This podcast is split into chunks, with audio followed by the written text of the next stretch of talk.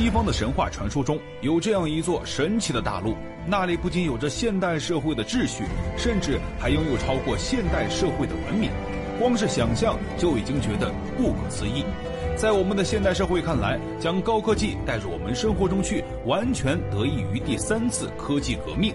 所以，它们出现在我们人类世界里的时间并不算太长。我们对于高科技的探索也还有很长的路要走。但是，你能想象吗？在几万年前，人类还处在远古社会时，就已经出现了人类利用发达科技的影子。这些究竟是事实还是传说？别急，待小编一一为你解密。今天要介绍的这个文明就是亚特兰蒂斯文明。这个文明最早被记录在柏拉图的《对话录》一书中，在书中描绘了这样一个大陆。这块大陆坐落于大西洋之上，大体位置就是在欧洲到直布罗陀海峡的附近。这座大陆又被称为大西洲。但是它由于洪水沉没，已经不存在于现在的地球版图之上。从现在的地理位置来看，直布罗陀海峡是一个重要的港口位置，它连接着地中海和大西洋，沟通着欧洲和非洲。在现今社会，还有不少贸易交往的船只要在这附近经过。那么，当时的亚特兰蒂斯占据着如此重要的地形，会不会也与其他地方出现了贸易往来呢？在柏拉图的书中记载，当时的亚特兰蒂斯贸易往来已经十分繁盛，古老的亚特兰蒂斯人已经有了利用自己这一优良港湾的意识。除此之外，亚特兰蒂斯人已经开始使用了贵金属和合金这类物质。又一个财富的密码被他们所打开。一个发达的国家，除了他们的经济繁盛，还有一个脱离不开的就是军队建设。亚特兰蒂斯文明也不例外。当时有传言称，亚特兰蒂斯的国土一共分为了九万个军事区。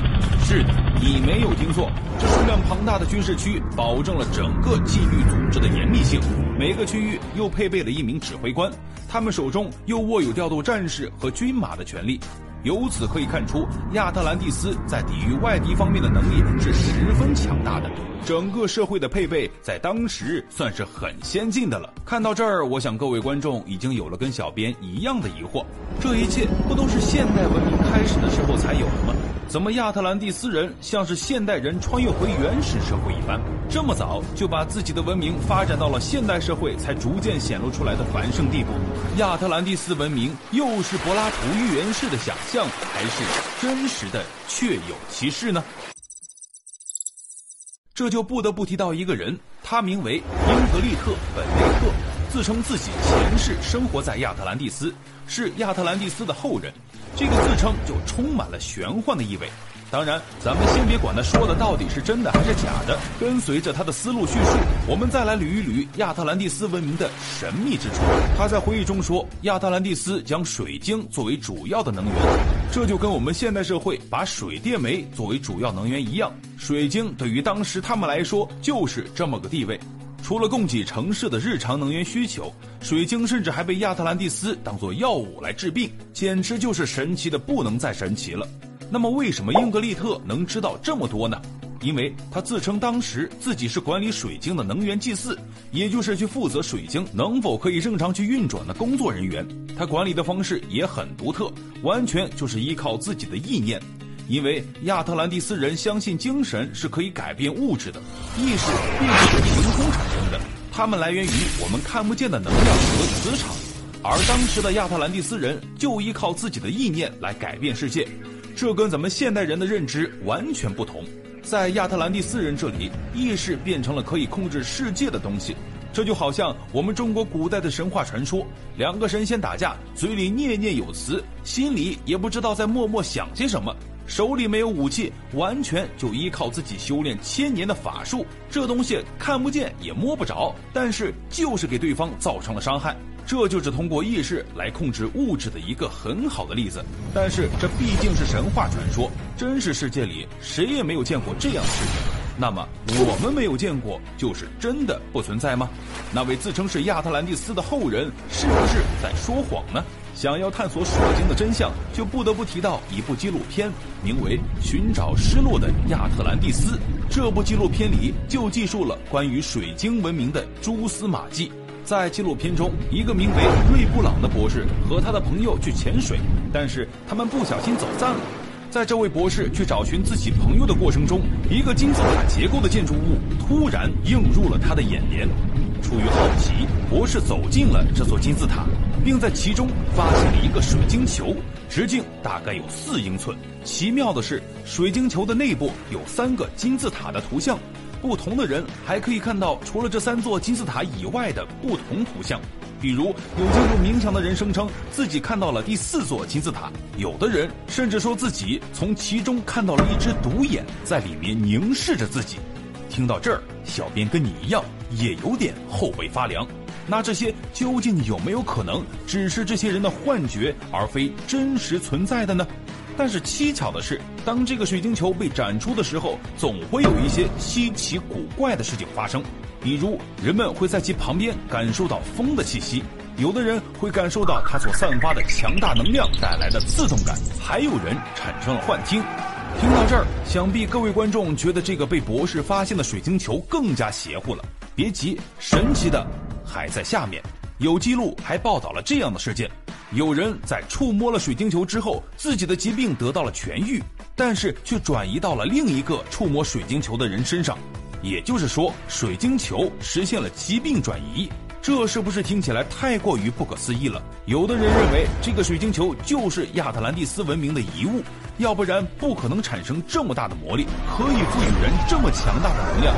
那么我们先假定这个水晶球就是亚特兰蒂斯文明的遗物。既然是遗物，亚特兰蒂斯文明就已经不复存在了。那么拥有能量水晶的强大文明又是如何灭绝的呢？没错，又是水晶惹的祸。曾经有一名叫做朵洛丽丝的催眠师，他是专门负责催眠别人来达到前世追溯的目的的。他曾经就遇到过一个奇怪的人。在前世追溯的过程中，那个人看到自己的前世是一个外星人，主要的工作职责就是修理飞船，而他们的飞船就是依靠水晶为动力去运转的。而这个水晶之所以有如此大的能量，是因为它吸收了宇宙的能量，再将宇宙的能量转换为抵抗引力的动力。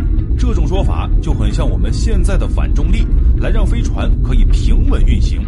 除此之外，水晶还可以感应人类，将人类心里的指令转换成实际的操作。也就是说，水晶可以听懂人们的内心语言。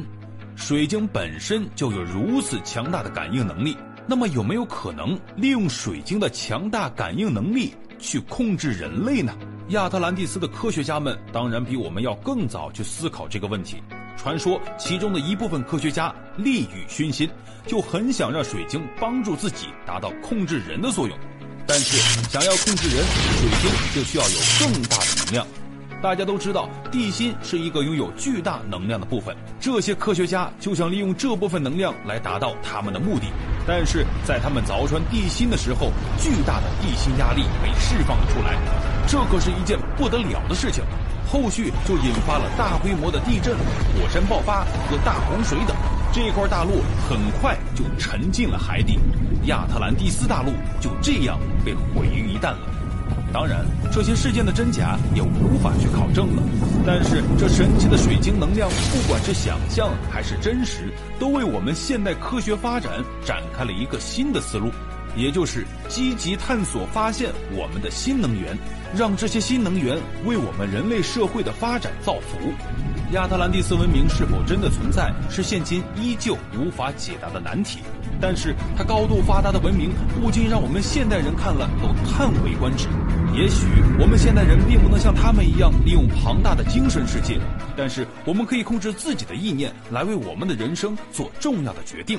也许下一个迎来人生转机的，就存在于你的潜意识之中。如果你还有对亚特兰蒂斯文明的其他看法，欢迎大家在评论下方留言。喜欢的加个关注，下次相见不迷路。下期咱们不见不散。